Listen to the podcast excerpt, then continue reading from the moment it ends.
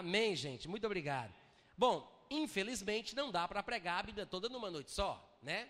Para os que não estavam presentes aqui ontem à noite, nós iniciamos um estudo que será dividido em três partes. E é bem provável que eu precisasse pelo menos de uma hora e meia para cada culto. Não é exatamente o tempo que a gente está gastando, mas dependendo da disposição de vocês, pode ser que hoje à noite a gente passe aqui uma hora e meia mergulhando na palavra. É, não senti muita empolgação não. Vamos ver como é que fica daqui para mais tarde. Mas estamos falando sobre questões relacionadas à prosperidade financeira, tá? Estamos falando sobre prosperidade financeira, trabalho, sobre alcançar as promessas na área das finanças que Deus nos, nos garantiu. E no finalzinho do culto de ontem à noite, eu li com vocês Deuteronômio capítulo 8, e eu mencionei as advertências que Deus fez para o povo que estava a ponto de tomar posse da terra prometida, que era a terra que mana leite e mel, que é uma figura de prosperidade, abundância e suficiência. Amém? Os últimos versículos que eu li, se eu não me engano, foram os versículos 18 e 19. E eu gostaria de repetir, Deuteronômio, capítulo 8. Você pode abrir comigo lá para a gente poder olhar. Eu li aqui ontem à noite, desde o versículo 11 até o versículo 19, que são as advertências que Deus dá ao povo para que eles tomassem cuidado com o coração deles, depois que viesse a prosperidade financeira.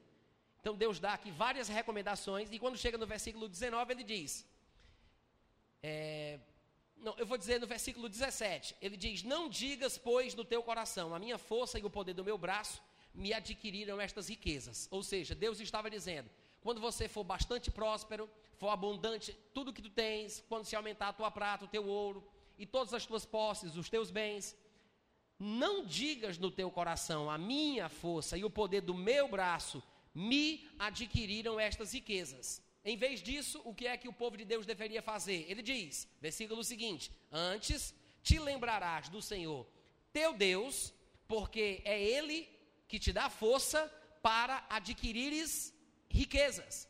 E eu tenho falado desde o primeiro culto que a maneira bíblica número um para se prosperar financeiramente é.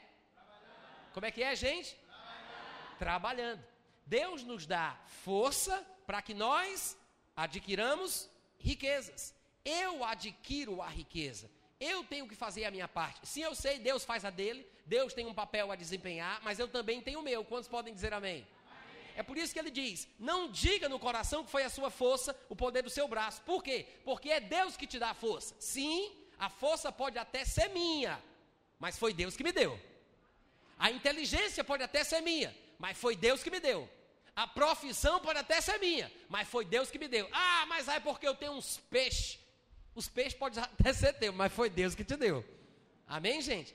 Até os amigos, os contatos que você tem em empresas, ou mesmo do governo, que te deram a oportunidade de trabalhar onde você trabalha, até mesmo estes contatos, é a graça de Deus na tua vida, meu irmão. Então, o que é que Deus está dizendo? Cuidado para não se esquecer de mim. Cuidado para não se esquecer da minha parte, do meu papel. Cada um tem a sua parte, cada um tem o seu papel. Você vai estudar, você vai trabalhar, você vai se esforçar, você vai adquirir a riqueza. É você quem trabalha, é você quem age, mas não se esqueça da parte de Deus. Gente, é pedir demais? Eu fiz uma pergunta, eu espero uma resposta. É pedir demais, gente? Claro que não, pelo amor de Deus. Eu acho que essa reivindicação divina de que nós simplesmente, me desculpem pelo simplesmente, reconheçamos que tudo que a gente tem, tudo que nós somos, todas as bênçãos que possuímos foram consequências de coisas que Deus nos deu, eu acho que é mais do que justo. É isso que ele pede. Não se esqueças do teu Deus. Não se esqueças de mim. Te lembre do Senhor teu Deus, porque Ele é o que te dá força para você adquirir riqueza para confirmar a sua aliança que, sob juramento, prometeu a teus pais, como hoje se vê. Se te esqueceres do Senhor teu Deus, é o versículo 19, e andares após outros deuses, e os servires, e os adorares, protesto hoje contra vós outros que perecereis. Ora, Deus está dizendo: se você, em vez de se lembrar, você se esquecer, você vai ter um comportamento reprovável. O comportamento reprovável, que é consequência do esquecimento da parte de Deus, segundo o texto aqui que nós lemos, é o seguinte: andar a, é, é andar após outros deuses, é servir outros deuses, é adorar outros deuses. Ou seja, em vez de servir a Deus, a pessoa vai servir um Deus diferente. Em vez da pessoa seguir a vontade de Deus, ela vai andar após outros deuses. Em vez de adorar a Deus, ela vai adorar um Deus diferente. E como o contexto aqui é de prosperidade, porque a advertência é cuidado com o que vai acontecer depois de se aumentar a prata, se aumentar o ouro, se aumentar o gado, edificar casas boas. Como o contexto é prosperidade, nós podemos fazer um paralelo com esse texto de Deuteronômio 8:19 com a passagem de Mateus 6:24 que foi mais ou menos aqui como eu encerrei na aula passada, no culto de ontem à noite. Né? Eu disse aula passada porque isso aqui é uma aula da palavra, né, gente? É um estudo bíblico profundo. Então, a gente faz um paralelo e a gente observa que a palavra, a Bíblia está dizendo o quê? Que quando a prosperidade vier, quando se aumentar tudo o que a gente tem, quando nós tomarmos posse da bênção financeira, não podemos nos esquecer de Deus. Se nós servirmos outros deuses, que no caso aqui é a própria prosperidade, é o próprio dinheiro, é a própria abundância, nós perderemos a bênção. E sem perceber, nós estaremos trocando o Deus das bênçãos por causa das bênçãos de Deus. É, muito obrigado pelo entusiasmo.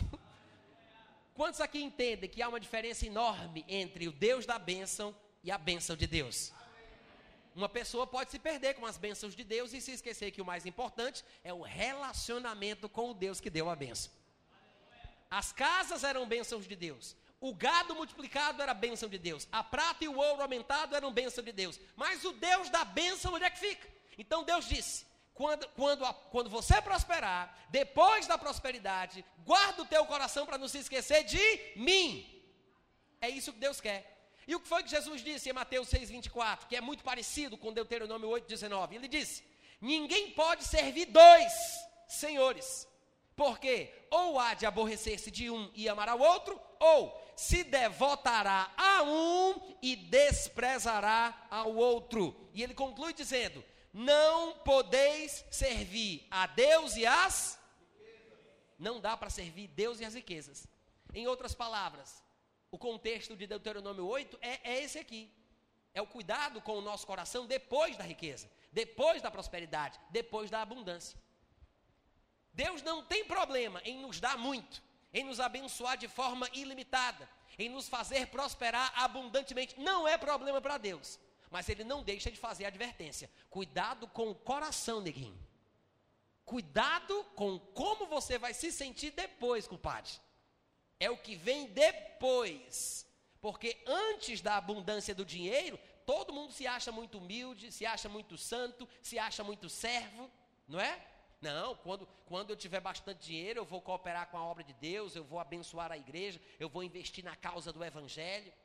Mas quando chega a quantidade de dinheiro abundante, a pessoa se perde por causa de quê? A ganância, a cobiça, a avareza, tira os olhos da, da, do Evangelho, tira os olhos do plano e do propósito de Deus, se esquece de Deus, como ele diz, e fica focado na bênção, na prosperidade, na abundância. Jesus disse exatamente isso.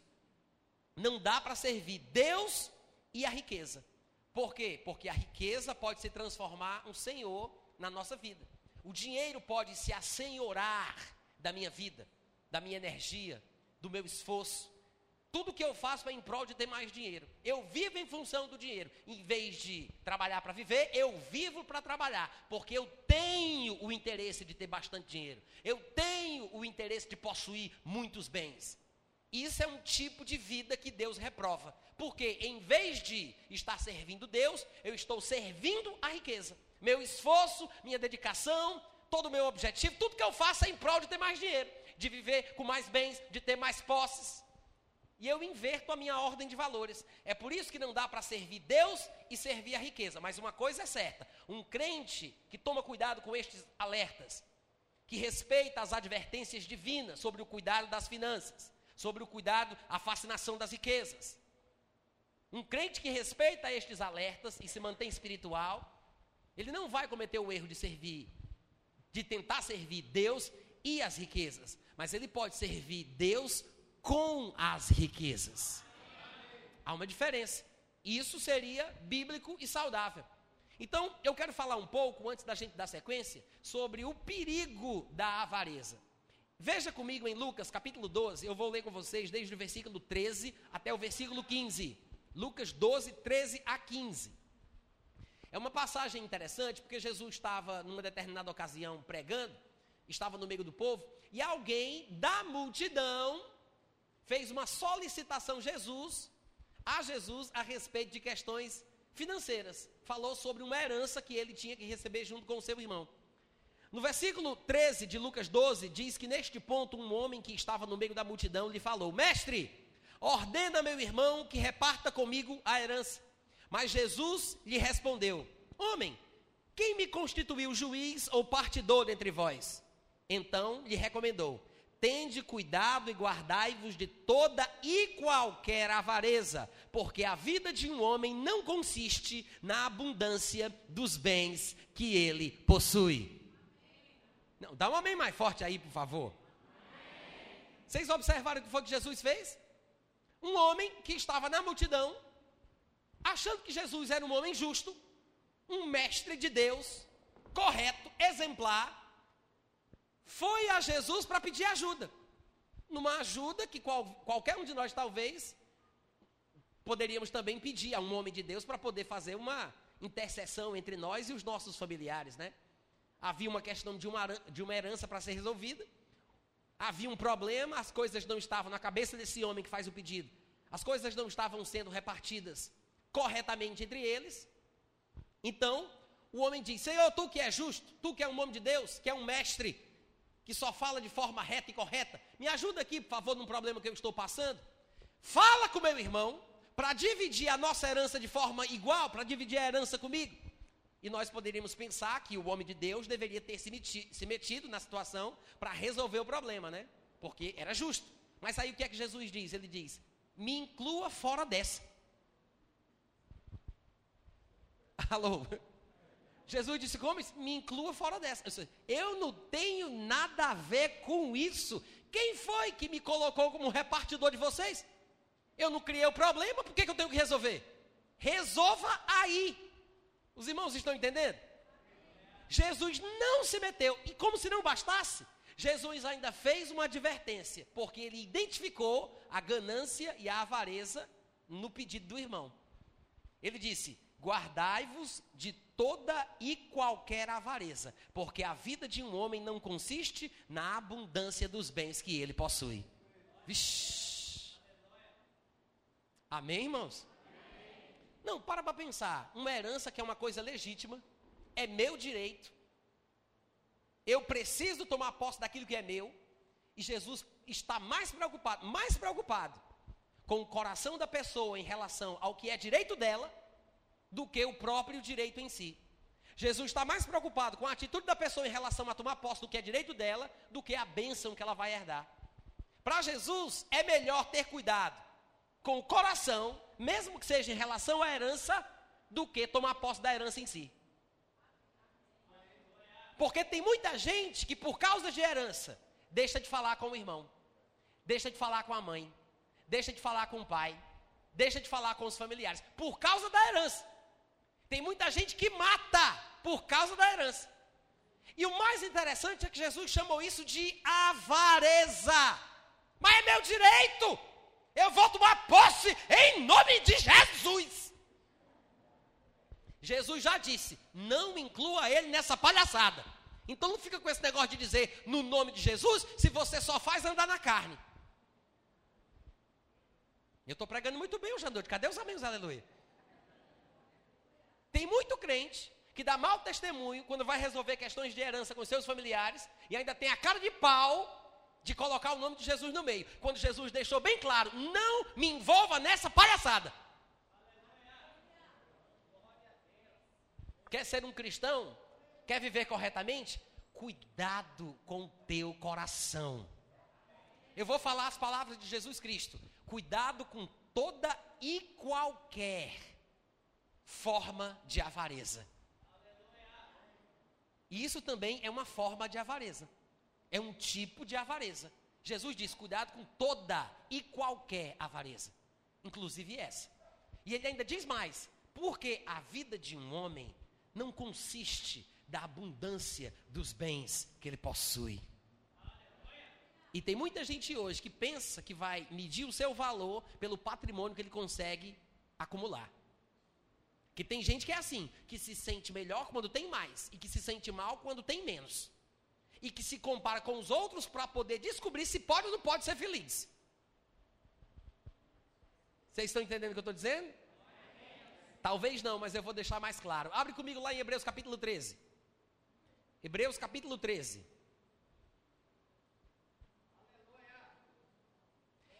Versículo 5. O autor da epístola aos Hebreus diz assim: Seja a vossa vida sem. Quem já abriu aí? Seja a vossa vida sem o que, gente? Diz a palavrinha aí mais alto, como é que é? Avareza. Seja a vossa vida sem. Seja a vossa vida sem avareza. Contentai-vos com as coisas que. Por quê? Porque Deus já disse: de maneira alguma te deixarei, nunca jamais te abandonarei. Eu não sei se os irmãos entenderam bem o que foi aqui que ele disse, qual é a proposta do texto, mas deixa eu interpretar.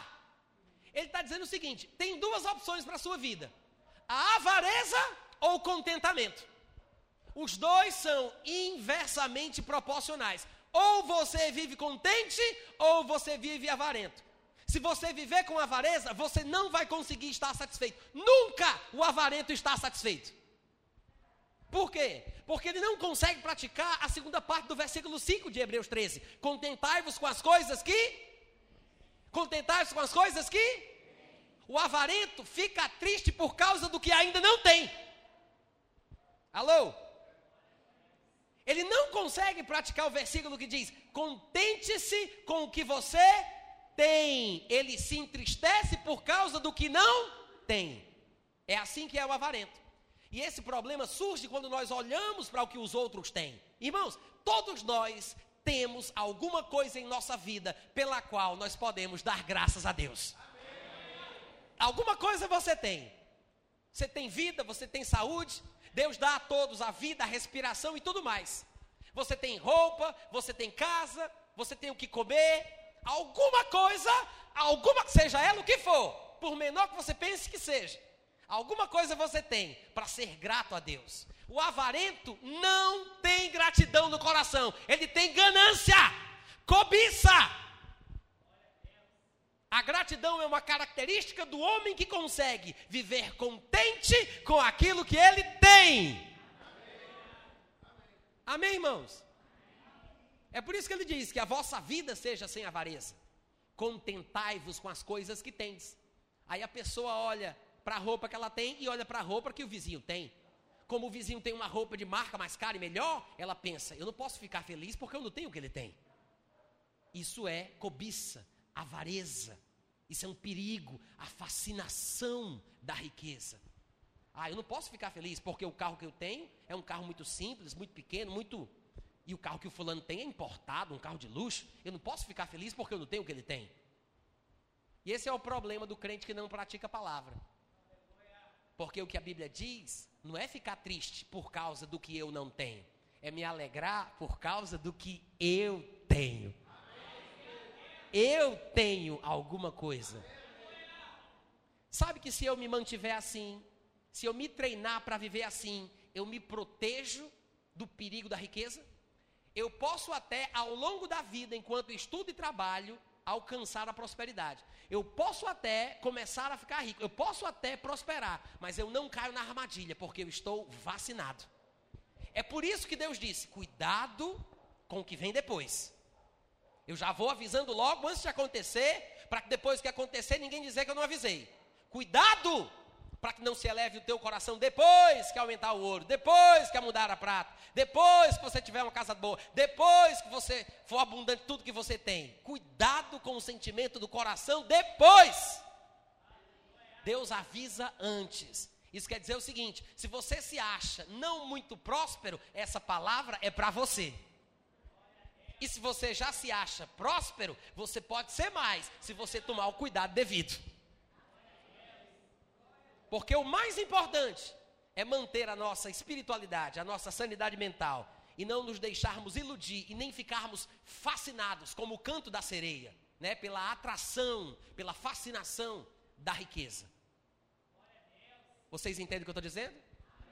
Contentai-vos com as coisas que tendes, porque Deus tem dito: Nunca, jamais te deixarei.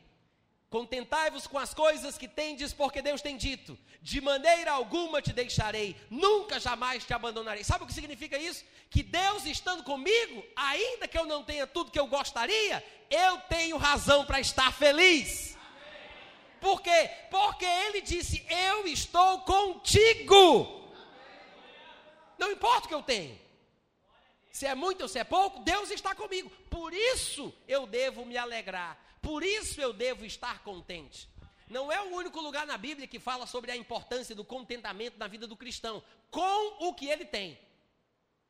E para falar a verdade, quando a Bíblia vai falar que o crente tem que viver contente, a Bíblia nivela por baixo. Lembra de 1 Timóteo 6, do 7 ao 8? Paulo disse: Porque nada temos trazido para o mundo, nem coisa alguma podemos levar dele tendo sustento e com que nos vestir, estejamos contentes. Ô oh, glória! Hein, gente? Eu acho que hoje em dia não está muito em alta esse tipo de pregação que diz que é para a gente se alegrar porque a gente tem comida e roupa. Tem gente que só vai ficar feliz quando tiver uma barra de ouro dentro de um saco de veludo para poder aparar a porta. Tem que esbanjar a riqueza tem que esbanjar a prosperidade. Só vai se sentir bem quando tiver sobejando muito dinheiro. Hoje em dia parece que só se pode ser feliz se for assim. Mas na minha Bíblia diz que se a gente tiver sustento e se tiver o que vestir, estejamos contentes. Ô oh, glória! Isso significa o quê? Que não, que quem não está conseguindo, quem não está conseguindo ficar contente com o que tem por causa do que não tem, está correndo o risco de virar avarento. Isso é avareza. A vossa vida seja sem avareza, contentai-vos com as coisas que tendes. Ou seja, se eu não consigo ter gratidão a Deus pelo que eu tenho, mas se tudo que eu sinto é tristeza por causa do que eu ainda não tenho, eu estou vivendo alguma coisa parecida com a avareza. A avareza é o contrário de se alegrar e de se contentar com aquilo que eu tenho. Eu quero explicar, irmãos, que contentar-se aqui, nos versículos que nós lemos, não significa se acomodar, não trabalhar, não estudar, não se interessar por melhorar, não querer crescer na vida, não significa isso não, tá? Porque popularmente as pessoas dizem isso. Não, se contenta, mulherzinha, se contenta. De vez em quando não tem gente que fala assim, né? Não, se contenta, rapaz, se contenta com isso mesmo. Mas não é esse o sentido. O contentar-se aqui na Bíblia, que é a palavra grega Arqueu significa estar satisfeito, feliz, contente. A pessoa é o contrário de triste, amargurado, deprimido. É a mesma palavra que aparece em Hebreus 13 e 5, que aparece em 1 Timóteo 6, 7 e 8, e aparece em Filipenses 4, de 11 a 13, quando Paulo diz: Eu aprendi a viver contente em toda e qualquer situação. Porque tem muito crente que só sabe gritar de alegria quando chega a bênção da prosperidade, né? Que todo mundo hoje quer ser milionário. Tem uma promessa de que se você der na igreja, você vai receber 100 vezes mais. Aí tem muita gente que só dá porque o pastor garantiu que ele vai receber de volta. Entendeu o que eu falei? Tem gente hoje em dia que só dá, só contribui com a obra, com a causa do evangelho, porque o pastor garantiu que ele vai receber de volta. Porque se o pastor não disser que ele vai receber de volta, ele não dá. Isso não é doação, isso é investimento. Quer investir em alguma coisa para receber de volta? Vai, vai investir na bolsa, bestado. Vai investir na bolsa. Se você dá só porque quer receber, a sua, do, a sua doação já não tem valor. Porque mais bem-aventurada a coisa é dar do que receber por causa do que deu. Mais bem-aventurado é aquele que dá do que aquele que recebe. Quantos estão entendendo o que eu estou falando? Filipenses 4, 11, 12 e 13. Diz assim: Paulo estava agradecendo por causa de algumas doações que tinham sido feitas a ele, e ele fala que ele dizia isto não por causa da necessidade ou pobreza, como dizem algumas versões, porque eu aprendi a viver contente, é a mesma palavra de Hebreus e de, de 1 Timóteo. Eu aprendi a viver contente em toda e qualquer situação. No 12 ele disse: Hoje eu sei, tanto sei ser humilhado, como também sei ser honrado. De tudo e em todas as circunstâncias já tenho experiência, tanto de fartura como de fome, assim de abundância como de escassez. Tudo posso naquele que me fortalece. Todo mundo gosta de falar do versículo, tudo posso naquele que me fortalece. Todo mundo agora junto, tudo posso. Mas todo mundo esquece que Paulo disse isso no contexto de que poderia passar necessidade ou poderia ter muito dinheiro. Ele diz: posso passar necessidade, posso ter abundância, posso ser humilhado, posso ser honrado, posso ser respeitado, posso ser criticado. Posso receber tapinha nas costas dizendo que sou o melhor pregador do mundo e posso ser rejeitado por aqueles que não gostam de mim. Ele disse: Eu posso passar por qualquer situação. De todas as coisas eu tenho experiência. Ele disse: Eu sei ser humilhado. Eu sei ser honrado, sem que isso me afete. Por quê? Ele já tinha dito no versículo anterior: Porque eu aprendi a viver contente. Então, se você hoje acha que não consegue passar por certas situações, se você não sabe como enfrentar certas situações, talvez você, como Paulo, precise aprender a viver contente. Gente, é motivo de alegria, viu? Por quê? Porque mostra que é possível aprender. Dá para aprender. Você não fica feliz de saber que pode aprender a viver contente? Porque tem pessoa que tem problema não consegue se alegrar, não consegue ficar contente por causa das circunstâncias. Tem gente que só se alegra quando tudo vai bem, mas crente não precisa que as coisas fiquem bem para que ele viva contente. O crente precisa aprender a viver contente em toda e qualquer situação. Por isso, Paulo disse: Tudo posso porque Cristo me fortalece. Cristo nos fortalece, irmãos, para enfrentarmos dificuldades, se este for o caso. E Cristo nos fortalece para enfrentar a prosperidade, se este for o caso. Não pense você que só por causa da pobreza as pessoas se desviam ou se afastam de Deus. A prosperidade financeira também pode afastar. E se isso não fosse possível, Satanás, Satanás jamais teria tentado Jesus Cristo com toda a prosperidade dos reinos do mundo. E Satanás pode muito bem dar prosperidade financeira com o objetivo de conquistar a alma daquela pessoa. O que adiantaria conquistar todos os bens do mundo, conquistar todas as posses, conquistar tudo e perder o controle da sua própria vida, perder a sua alma? Os irmãos entendem o que eu estou falando? Viver protegido contra a miséria e contra a fascinação da riqueza é a melhor coisa que o crente faz. Aprenda a viver contente em toda e qualquer situação. Tem sustento? Tem o que vestir? esteja contente. Amém, irmãos? Seja a sua vida sem avareza. Contente-se com aquilo que você tem. Ô oh, glória! Quantos podem dar um grito de aleluia? É exatamente por isso, gente. É exatamente por isso que a pessoa viver em função da prosperidade financeira, da riqueza, sabe, a fascinação de ficar rico, é por isso que se torna idolatria. Porque o lugar que deveria ser de Deus, aquilo que deveria motivar a minha vida, a razão pela qual eu vivo, a quem eu deveria dedicar e consagrar a minha inteligência, o meu esforço, as minhas atividades, o meu trabalho, que é Deus, eu entrego em prol da prosperidade financeira. É por isso que é idolatria, como a Bíblia diz. Fazei, pois, morrer a vossa natureza terrena, lá em Colossenses 3,5. Prostituição, impureza, lascívia, desejo maligno e a avareza, que é idolatria. Não se contentar com o que tem, mas ficar triste por causa do que não tem, é uma forma de avareza. E isso é idolatria. Crente que não consegue se alegrar, que não tem gratidão no coração, que não louva a Deus pela vida que vive, pelas coisas boas que Deus já lhe deu. Os irmãos entendem o que eu estou falando? É uma forma de desprezar Deus na sua vida. É um tipo de idolatria. Tudo o que substitui a posição de Deus na vida do crente é uma, é uma forma de idolatria. Os irmãos entendem o que eu estou falando, não é? É por isso que em Mateus 13, 22, Jesus disse, falando sobre a parábola do semeador. Ele disse: O que foi semeado entre os espinhos é o que ouve a palavra, porém os cuidados do mundo e a fascinação das riquezas sufocam a palavra. Já pensou?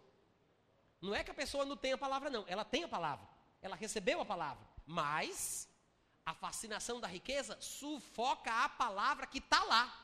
Sufoca a palavra. Em outras palavras, é como se a semente não tivesse espaço suficiente para poder germinar. Ela é sufocada. Ela até poderia crescer, ela iria crescer, mas a fascinação das riquezas sufocam a palavra. Diga amém ou ai de mim, porque é verdade de qualquer maneira. 1 Timóteo, eu queria que você abrisse comigo, por favor. 1 Timóteo, no capítulo 6, no versículo 9, nós temos aqui um texto bem, bem conhecido. 1 Timóteo 6, 6, 9.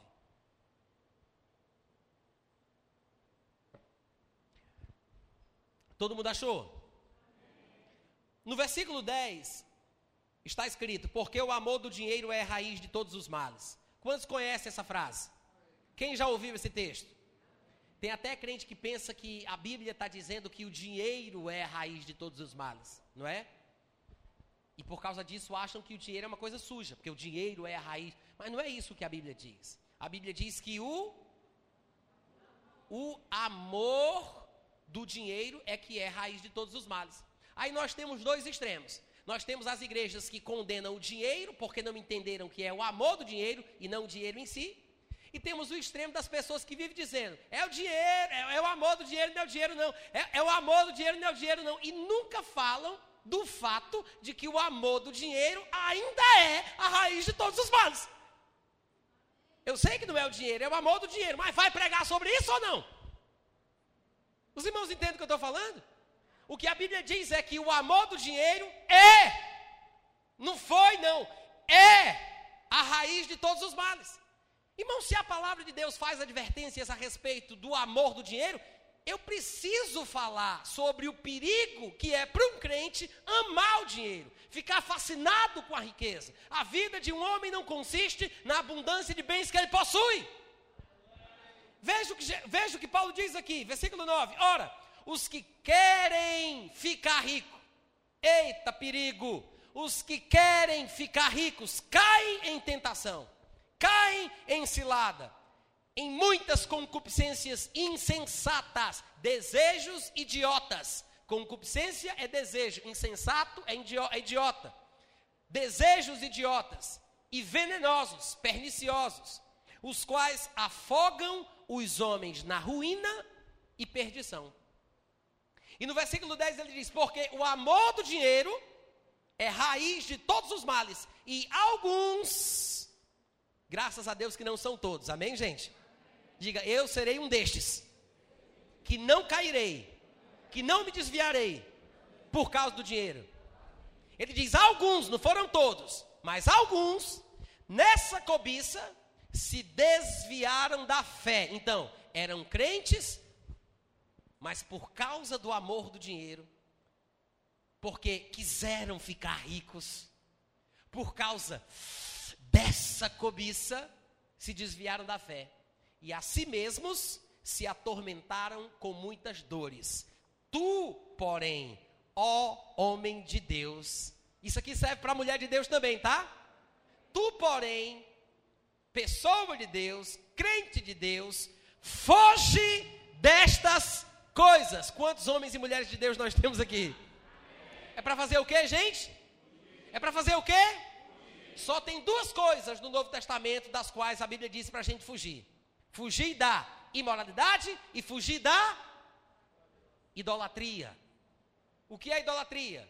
Idolatria é avareza, cobiça, amor do dinheiro, querer ficar rico. Alô? Amém, gente? Isso é um perigo. Quando ele diz foge destas coisas, ele não está dizendo para fugir do dinheiro. A gente precisa do dinheiro para poder viver, para fazer até a obra de Deus. Sem dinheiro não tem como pregar o evangelho, manter as portas da igreja abertas, ter um ministério de tempo integral fazendo aquilo que Deus quer que a gente faça. Não tem como. Sem dinheiro não dá. Até para pregar o evangelho é preciso de dinheiro.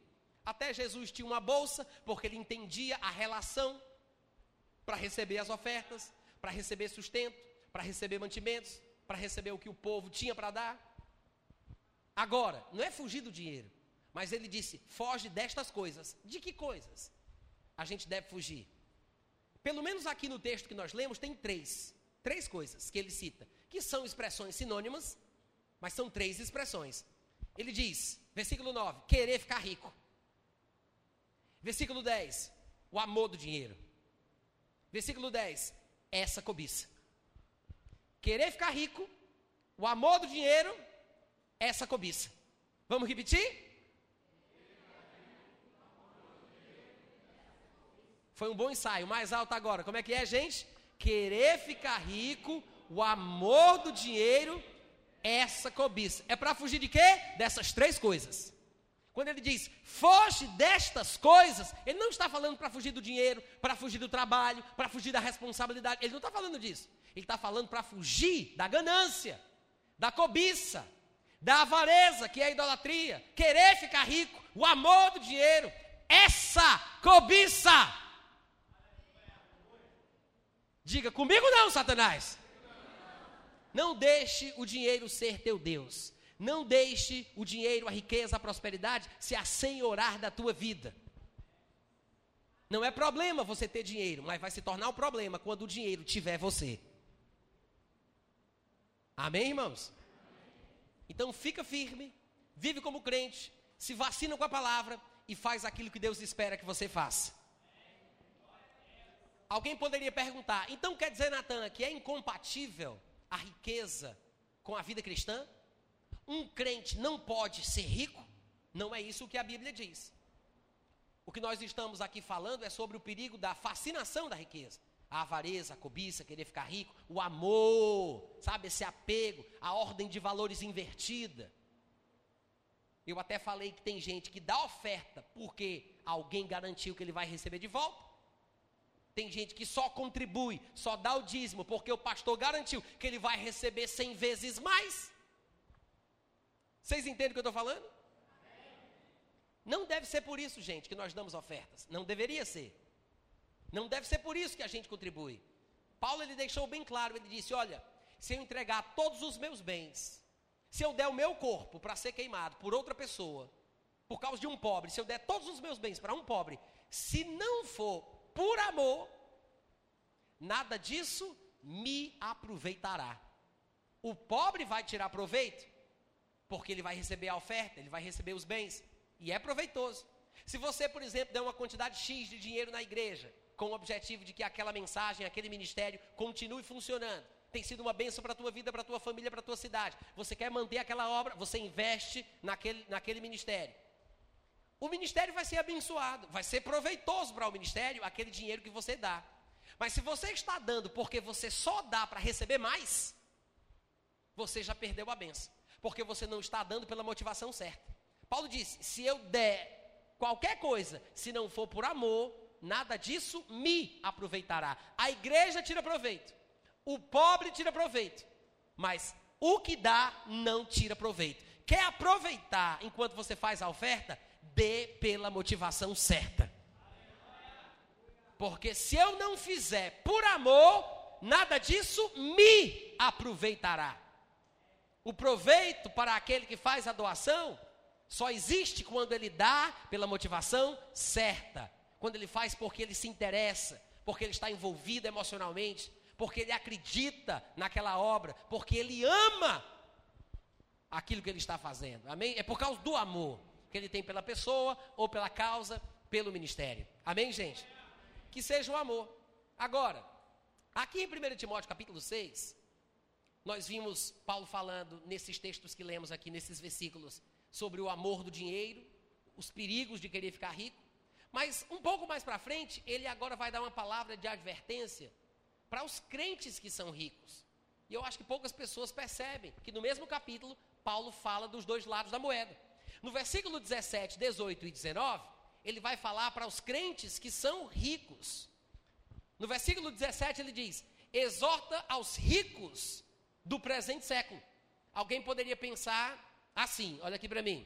Ah, Paulo está falando sobre o povo que é rico do mundo, porque ele diz: exorta aos ricos do presente século. As pessoas pensam que é uma expressão para falar do povo do mundo. Mas não é, gente, porque Paulo não tinha autoridade para falar com um povo que não é crente. Paulo escreveu essa carta para Timóteo, para Timóteo saber como é que ele deveria instruir o povo da igreja.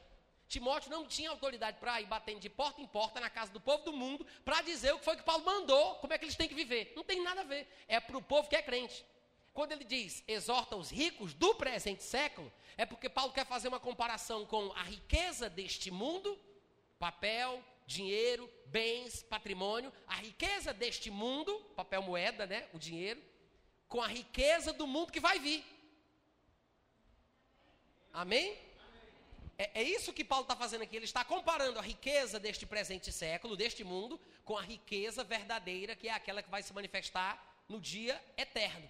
É por isso que ele diz no versículo 17: exorta aos ricos neste mundo do presente século, que são crentes, que não sejam orgulhosos, não depositem a sua esperança na instabilidade da riqueza, mas em Deus, que tudo nos proporciona ricamente para o nosso prazer, que pratiquem o bem e que sejam ricos sim, mas de boa obra, ricos de boas obras, generosos em dar, prontos a repartir e que dessa forma acumulem para si mesmos tesouros, não o tesouro deste século, deste mundo, mas tesouros verdadeiros, que são sólido fundamento para o futuro, a fim de se apoderarem não dessa vida, mas da verdadeira vida.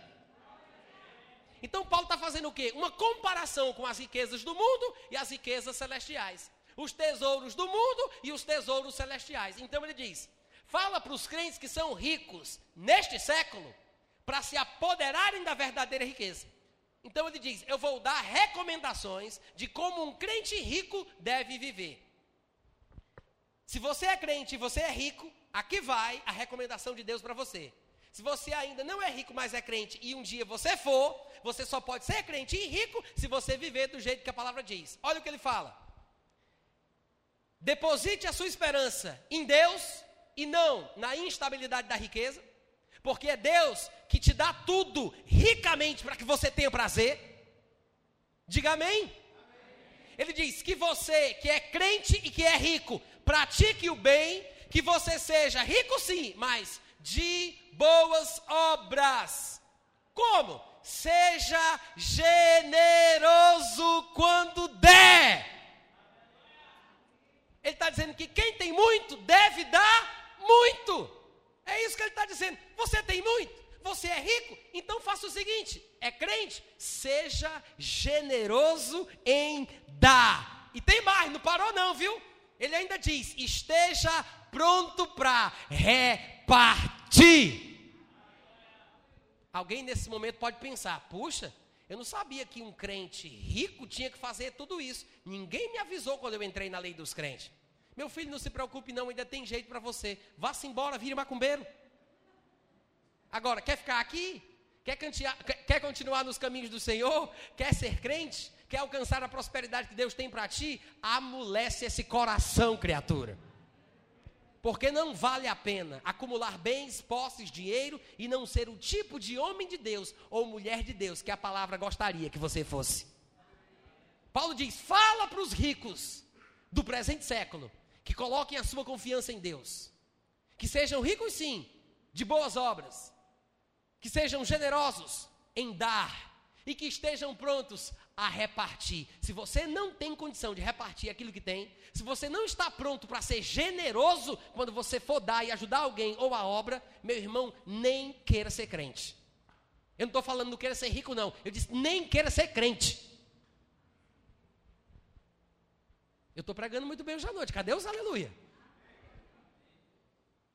Irmãos, é um prazer para o crente que tem intimidade com Deus poder ajudar o povo que precisa. É um prazer para o homem, para a mulher de Deus que tem a natureza de Deus em seu coração. O amor de Deus foi derramado em nosso coração. É um prazer para o homem e para a mulher de Deus poder contribuir com o avanço do Evangelho, com a obra de Deus, com a causa de Deus. Não estou sentindo muita firmeza nesses amém velho xoxo de vocês, não, viu, gente? Eu, particularmente, falo por mim.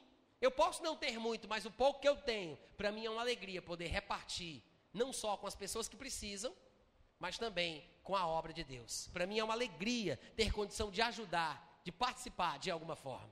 E eu acho que todo crente deveria sentir isso no coração.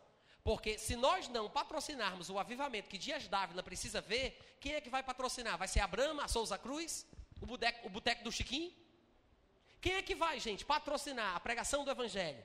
A expansão dessa mensagem? O avivamento que Dias Dávila precisa ver? Se o povo que diz que crê nessa mensagem, quando vai ofertar, só dá um e dois real. Quanto mais tem, pior fica. Alô? Precisamos ser generosos. Precisamos estar prontos para repartir. Precisamos ter o coração aberto. Amém, irmãos? Talvez um dos problemas na nossa vida é porque nós estamos fazendo do banco o nosso céu, quando nós deveríamos fazer do céu o nosso banco. Amém, gente? As primeiras coisas devem vir primeiro. As coisas que nós possuímos não substituem Deus, mas Deus substitui as coisas. Nunca se esqueça que Deus tem que estar em primeiro lugar. Esse dinheiro que você tem ou o dinheiro que você vai ter, não importa a quantidade, e benza Deus que seja em grande quantidade, em grande abundância. Benza Deus que seja. Mas lembre-se de uma coisa: o dinheiro não foi feito para ser amado. O dinheiro foi feito para ser usado.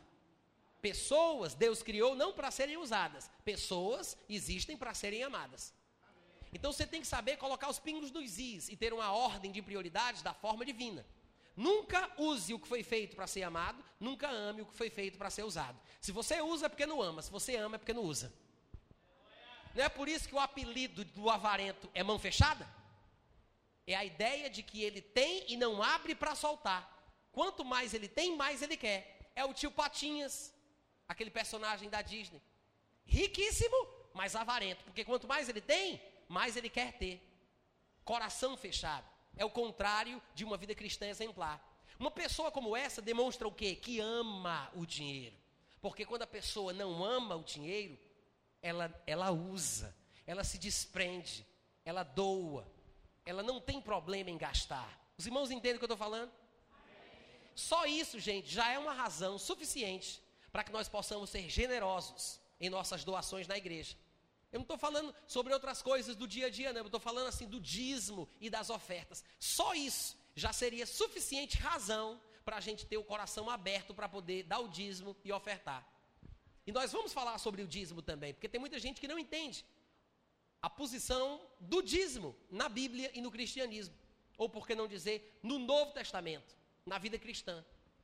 Mas se você parar para pensar, o dízimo, por exemplo, é uma oportunidade que os cristãos têm de se desprender proporcionalmente de uma quantidade X de dinheiro de forma periódica. Periodicamente, eu tenho uma oportunidade de me desprender proporcionalmente da abundância que vai chegando na minha vida. Isso me protege da avareza, me protege porque eu estou me desprendendo. Se eu ficar ganancioso, eu não vou usar, porque quem ama não usa. Mas quanto mais eu faço isso, eu não só coopero com o avanço do Evangelho, não só mantenho as portas da igreja abertas, não só abençoo aquele ministério que está abençoando a minha vida a minha cidade e a minha família, como eu estou me protegendo da avareza. Eu estou me treinando periodicamente, proporcionalmente. E toda vida que você der o seu dízimo e a sua oferta, se é que você dá, porque graças a Deus aqui nessa igreja não existe a exigência de dar o dízimo, porque dar o dízimo não é obrigatório, não é uma obrigação, é uma devoção de quem ama a Deus. E aqui, pelo que eu sei, segundo eu tenho conversado com Wagner, que é meu amigo, é o pastor da igreja, ele mesmo disse que não usa da prática que outras igrejas fazem, de colocar um carnê ou um envelope onde a pessoa tem que colocar o nome, marcar que está dando o dízimo, para saber que a pessoa está dando o dízimo, para poder. Aqui, irmãos, você dá se você quiser. Tem gente, pelo que eu soube, que ainda inventa de colocar o nome, ainda marca que é o dízimo, mas você não precisa fazer isso. Você não está fazendo isso para o pastor saber. Você está fazendo isso porque você ama a Deus. Então, quando você faz isso, periodicamente você está se desprendendo proporcionalmente. E quando você fizer da próxima vez, olha o teu coração. Para para pensar como é que você se sente. Analisa se é que você dá o dízimo, né? Porque tem muita gente que nem começou ainda a praticar esse tipo de generosidade. Tem muita gente que nem começou ainda.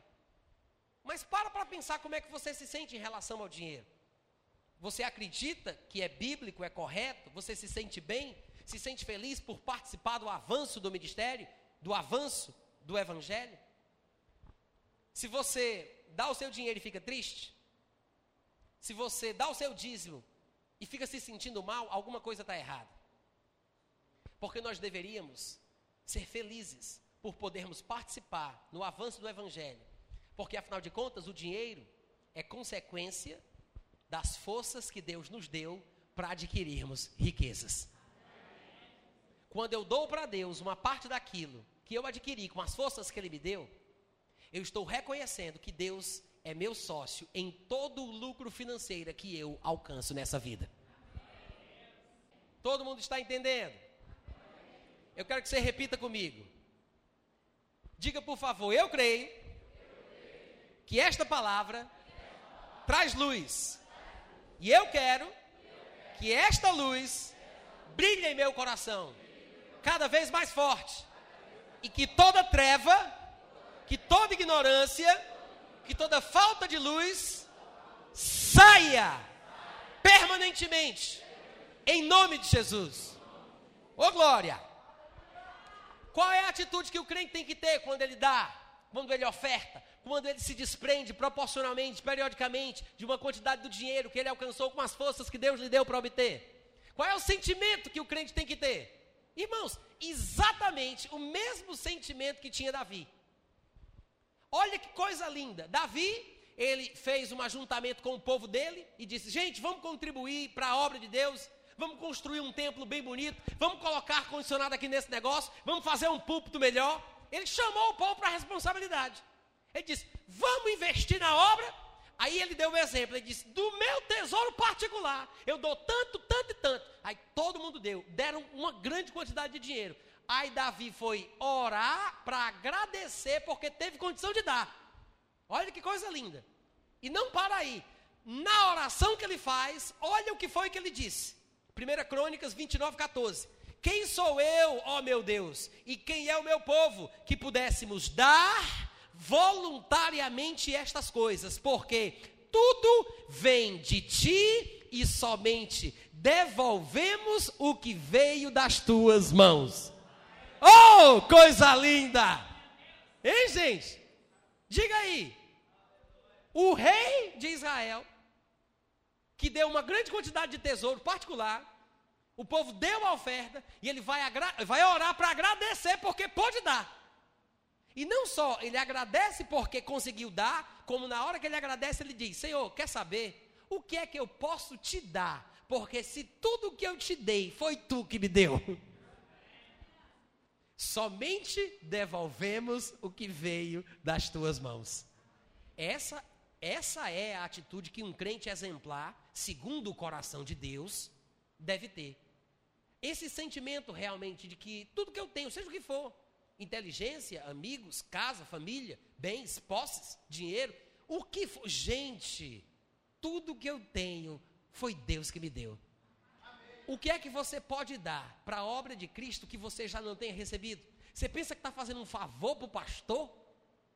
Você pensa que está fazendo um, um favor para Deus? Para para pensar, criatura. Até o que tu tem, tu não teria se não tivesse sido dado em primeiro lugar. Na nova tradução da linguagem de hoje, esse texto fica assim: No entanto, o meu povo e eu não podemos de fato te dar nada, porque tudo vem de ti nós somente devolvemos o que já era teu. Amém, gente? Eu só devolvo o que já era dele. Eu sei que nem todos nós sentimos isso. Mas nós deveríamos começar a trabalhar o nosso coração para sentir isso de verdade. E não só falar porque Davi disse, e não só falar porque o pastor pede, e não só repetir porque alguém mandou. A gente deveria sentir isso em nosso coração. Eu paro para pensar, irmão, se uma igreja como essa, que nem é tão grande, né? Nem é tão grande, mas já tem um bom número de pessoas que foram abençoadas. Se cada um dos irmãos que estão aqui tivessem um coração grato como esse, e tivessem essa mesma atitude, eu tenho certeza que nós conseguiríamos alcançar dias dávidas ainda mais rápido. Eu tenho certeza que a obra seria feita com muito mais eficácia. Se todos participassem, de repente a pessoa está até desempregada, mas tem uma habilidade que seria útil nas atividades da igreja. E ela poderia contribuir com a sua inteligência, com a sua profissão, com a sua força, com as suas habilidades. E muitas vezes as pessoas simplesmente querem vir para a igreja, querem que tenha ar-condicionado, quer que tenha ventilador, quer que seja iluminado, quer que seja um banco confortável, quer ouvir uma boa palavra, mas é aquela coisa: venha a mim, mas ao vosso reino, na necas de pitibiribas. Como diria minha mãe, que eu não sei nem o que, é que isso significa. A pessoa só quer receber. Para mim, para mim, para mim. Sabe aquele tipo de gente que só quer ser abençoado, só quer ser abençoado, mas nunca abençoa? Entende o que eu estou falando? De vez em quando as pessoas pensam assim: um dia Deus vai fazer um milagre financeiro extraordinário na minha vida. E na maioria das vezes, quando os pregadores dizem, meu irmão, receba aí um milagre financeiro na sua vida, todo mundo pensa o seguinte: eu vou receber muito dinheiro. Mas nunca ninguém pensa, eu vou receber essa benção, porque eu vou dar muito dinheiro. O milagre financeiro que talvez você receba seja você suprir a necessidade de um irmão que está passando fome. Você ter condição de abençoar uma pessoa que está com carência na igreja. Você investir em alguma coisa na igreja, colocar o ar-condicionado na igreja, abençoar o prédio, fazer alguma coisa. Talvez a bênção flua por você e não para você. Por que tu não deixa Deus te usar? Todo mundo quer receber de Deus, mas cooperar com Deus para abençoar outra pessoa, ninguém quer. Milagre financeiro a pessoa só quer recebendo, mas dando vocês entendem o que eu estou falando? Eu acho, talvez, que é por falta dessa disposição do povo que alguns pregadores acabam procurando subterfúgios que nem são muito bíblicos. Esse negócio de querer persuadir as pessoas a darem dinheiro para receber. Porque se você der, Deus vai te dar cem vezes mais. Mas você tem que dar primeiro. Deus vai te dar cem vezes mais. Irmãos, eu não tenho tempo aqui para falar sobre isso, mas não é isso que a Bíblia ensina. Porque se você vai dar só porque quer receber, não adianta. Aí fica o pessoal aí fazendo esses shows e malabarismos para tentar tirar o, o, dinheiro do povo. Infelizmente, acaba até envergonhando o evangelho. Aí na hora da oferta o pessoal fica lá trazendo.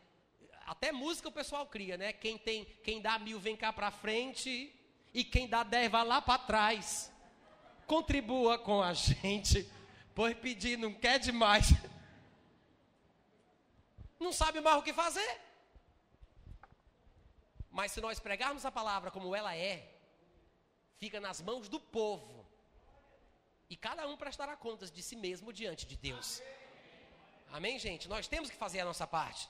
Alguém poderia perguntar: e como é que eu dou para Deus, Natan? Como é que eu vou dar para Deus alguma coisa? Eu vou queimar o dinheiro em uma bacia de ouro em Sua santa presença? É assim, gente? Tá, eu vou pôr o dinheiro em um pote de ouro e vou jogá-lo no mais profundo abismo? Eu vou amarrar um bocado de oferta dentro de um saquetel dourado e fazê-lo subir ao céu nas asas da águia? Como é que eu dou para Deus? A Bíblia ensina.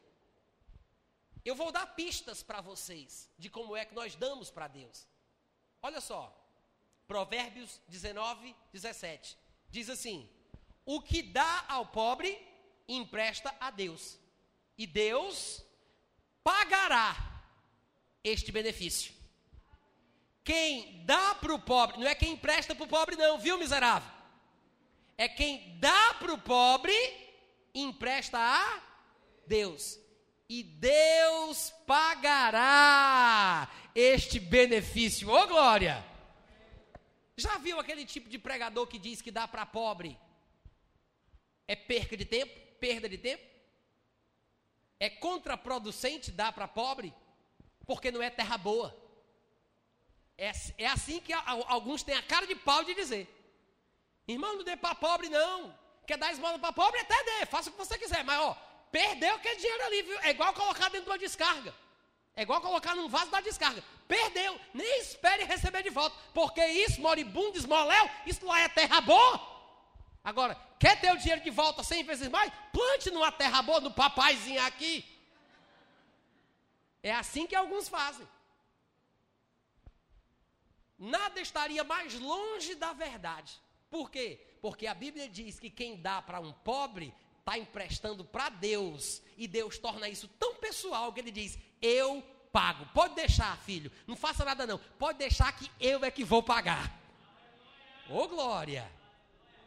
Mas é interessante Deus tomar a doação para o pobre como pessoal. Então é como se estivesse dando para Deus. É como se estivesse emprestando para Deus. Então, quando um homem dá para outro homem, Deus diz assim: não, foi para mim, eu pago. Então, como é que eu dou para Deus? Dando para aquele a quem Deus quer que dê na dispensação que eu vivo. Outra passagem que mostra Deus como recebendo a oferta, ainda que ela tenha sido dada para outro homem, é Filipenses, capítulo 4, versículo 18. Aqui em Filipenses, capítulo 4, olha para mim, eu não estou lendo não, hein, gente, olha a covardia, não vai ler sem mim. Olha para cá, presta atenção. Aqui no capítulo 4, Paulo está agradecendo as ofertas que ele tinha recebido. Ele diz muita coisa interessante, a gente já viu até uma parte desse texto. Mas aqui no versículo 18, ele vai dizer o seguinte: Eu recebi tudo. Ele diz: Eu recebi tudo. Eu Paulo, eu tenho abundância. Ele diz: Eu estou suprido. Desde que Epafrodito me passou as mãos o que me veio da vossa parte. Ou seja, Paulo deixou bem claro que a oferta, as doações foram dadas para ele. Não é isso, gente?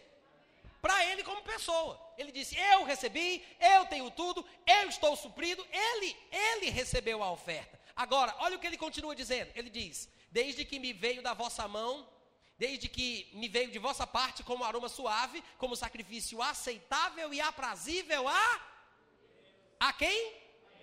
No começo do versículo Paulo disse: "Eu recebi". No final do versículo Paulo fala: "Deus aceitou". Amém?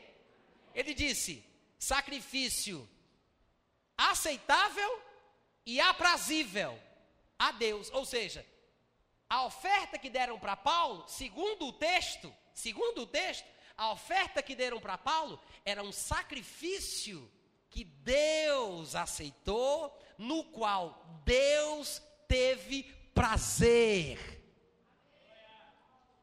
Diz amém, crente. Irmãos, a gente acabou de ver que quando alguém dá para o pobre, Deus torna aquilo como pessoal e Deus entra no circuito e recompensa a pessoa que deu. É como se tivesse emprestado para Deus e Deus paga o benefício. Se é assim que nós damos para Deus, dando a homens em situações e contextos específicos, então, nesta passagem que acabamos de ler de Filipenses 4:8, deve haver alguma coisa que mostre Deus devolvendo ou retribuindo alguma coisa que foi feita, que para Deus é como se fosse para ele. Porque deram para Paulo, mas Deus foi quem teve prazer, Deus foi quem aceitou, é como se fosse um sacrifício para Deus. É por isso que no versículo 19 ele diz: E o meu Deus, segundo a sua riqueza em glória, há de suprir em Cristo Jesus cada uma de vossas necessidades. É a mesma coisa. É assim que nós damos a Deus, dando àqueles a quem Deus quer que se dê na dispensação que se vive. O primeiro texto que nós lemos falava de uma esmola, de uma oferta que era dada para um pobre, e agora nós vimos de uma contribuição é, financeira, um sustento na vida de um homem de Deus. Então isso mostra o seguinte: nas duas passagens, as ofertas foram dadas aos homens, mas Deus tomou como pessoal. É assim que nós damos a Deus, dando àqueles a quem Deus quer que se dê na dispensação em que se vive. Amém, gente? Eu queria mostrar para vocês a função do dízimo. Lá em Números capítulo 18. Eu queria que você abrisse comigo lá, por favor. Todo mundo encontrou? Capítulo 18, no versículo 21. Existem muitos textos que falam sobre dízimo, mas não dá para a gente ler todos. Então eu separei esse porque eu acho que ele se encaixa muito bem na mensagem que nós estamos ministrando aqui. No versículo 21 está escrito o seguinte: Deus diz: aos filhos de Levi, dos quais saíam os sacerdotes, que eram os ministros do período da antiga aliança, tá, gente? Levita não é tocador, não, viu? Não é pessoa que toca, que canta. Levita não é isso, não. Levitas são descendentes de Levi. São o pessoal da tribo de Levi, que faziam tudo na casa de Deus. Eram os sacerdotes, os ministros, os, os porteiros, os faxineiros, era tudo isso. Hoje em dia não tem mais levita. Esse pessoal que toca não são levitas. Se eles levitarem no ar, aí são levitas. Mas porque toca não, tá? Então vamos lá, versículo 21. Aos, aos filhos de Levi dei todos os dízimos em Israel por herança pelo serviço que prestam. Por causa de quê? Por causa de quê? Por causa do serviço que prestam. Serviço da tenda da congregação. E no versículo 22 ele fala: E nunca mais os filhos de Israel se chegarão à tenda da congregação para que não levem sobre si, para que não levem sobre si o pecado e morram. Mas os levitas farão o serviço da tenda da congregação e responderão pelas faltas do povo. Estatuto perpétuo é este para todas as vossas gerações. E não terão eles, os levitas, o, o, o povo da tribo de Levi, não terão eles nenhuma herança no meio dos filhos de Israel. Por quê? Olha aqui para mim. Deus, ele determinou que de todas as tribos, a tribo de Levi seria a única que não receberia herança na terra que eles passavam a possuir porque a herança dos levitas seria o próprio Deus. Em outras palavras, eles não seriam sustentados de outra forma que não fosse por meio das ofertas que Deus estava determinando que o povo deveria dar. No caso aqui, os dízimos. Veja o que ele vai falar. No 21 nós já lemos: Dei aos filhos de Levi todos os dízimos. Dei a, a, aos filhos de Levi todos os dízimos, pelo serviço que eles prestam. No finalzinho do 23, e não terão eles nenhuma herança no meio dos filhos de Israel. 24, porque os dízimos dos filhos de Israel, das outras tribos, que apresentam ao Senhor em oferta, veja que o dízimo era uma oferta.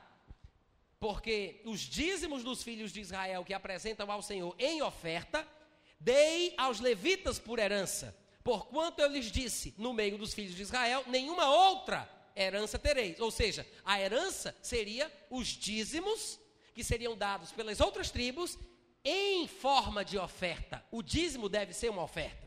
Quando chega no versículo 25, disse mais o Senhor a Moisés: 26. Também falarás aos levitas e vai dizer para eles o seguinte: ó, vocês agora levitas, quando receberem os dízimos da parte dos filhos de Israel, que eu vos dei por herança, desses dízimos que vocês vão receber, vocês vão apresentar uma uma o quê?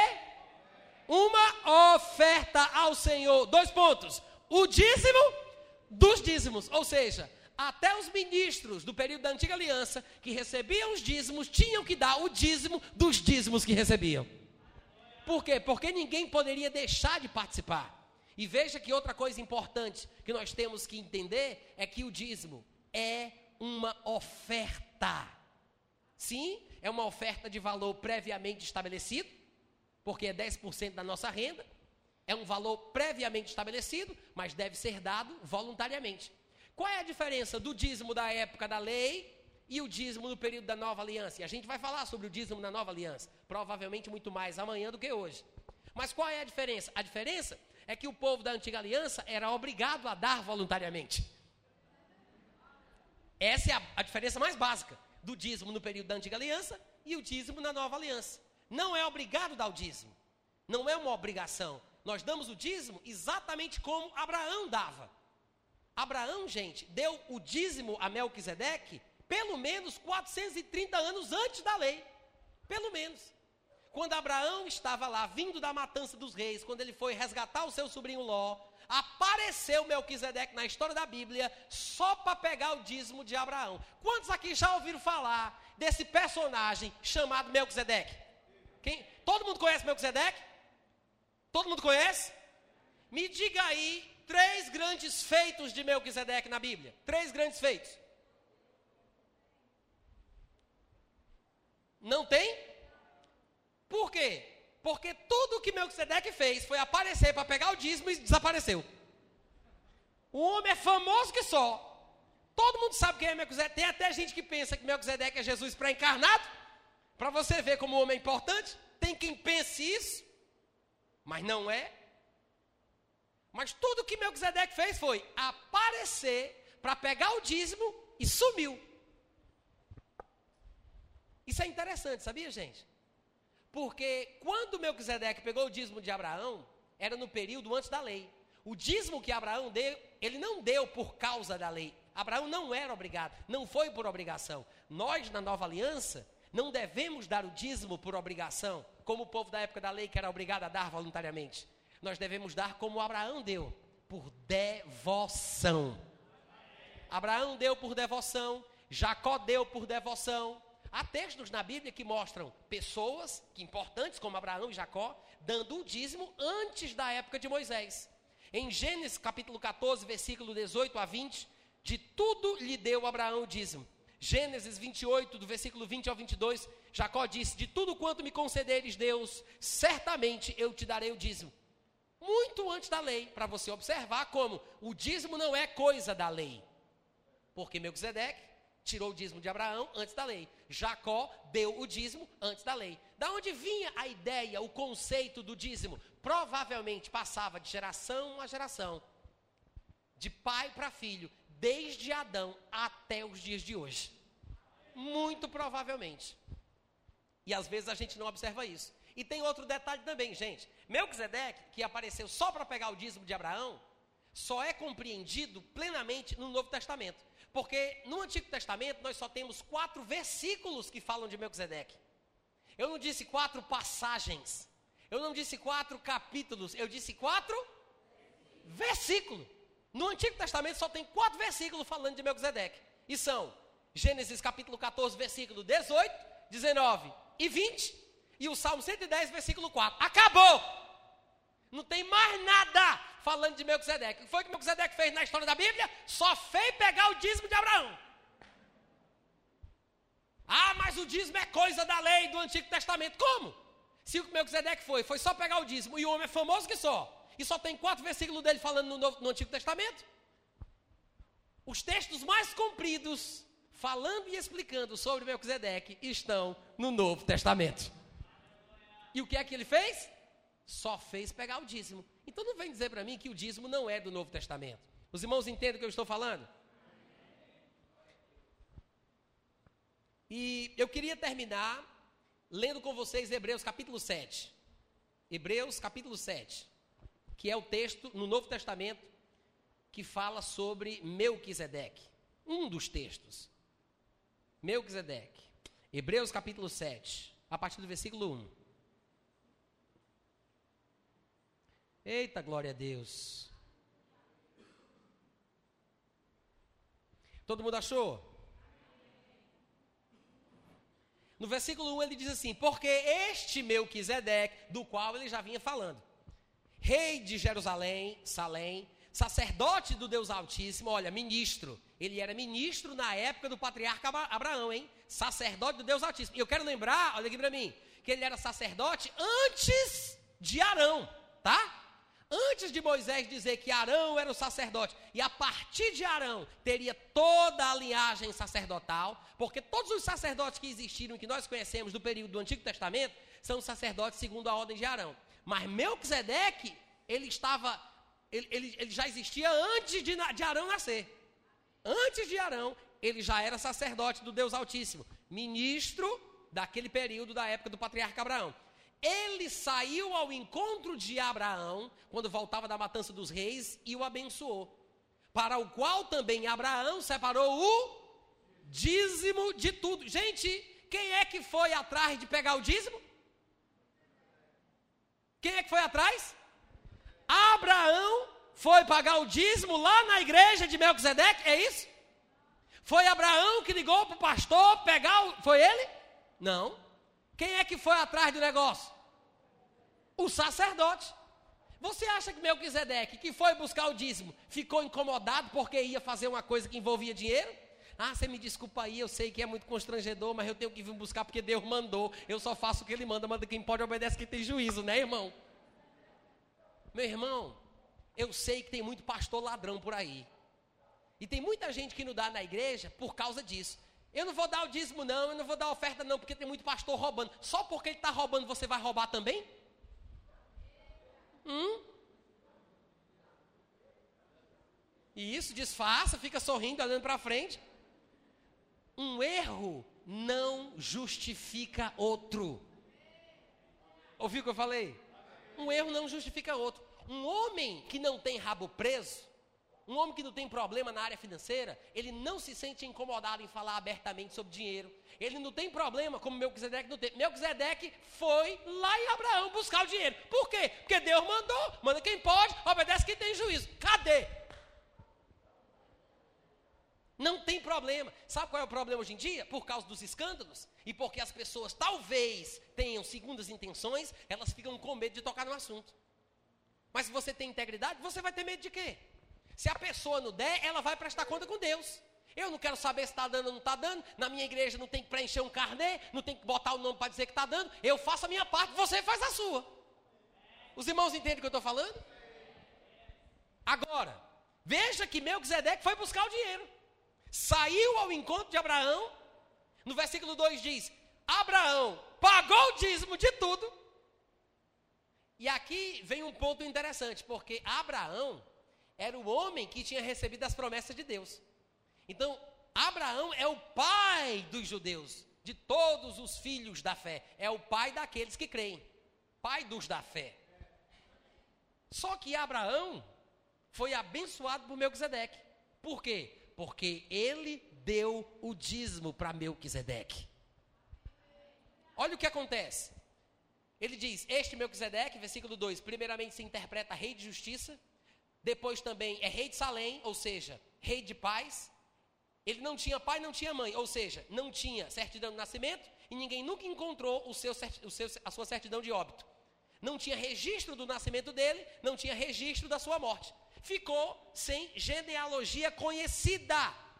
É sem princípio de dias e sem fim de existência. Por causa destas questões muito características e peculiares, ele foi feito semelhante ao Filho de Deus.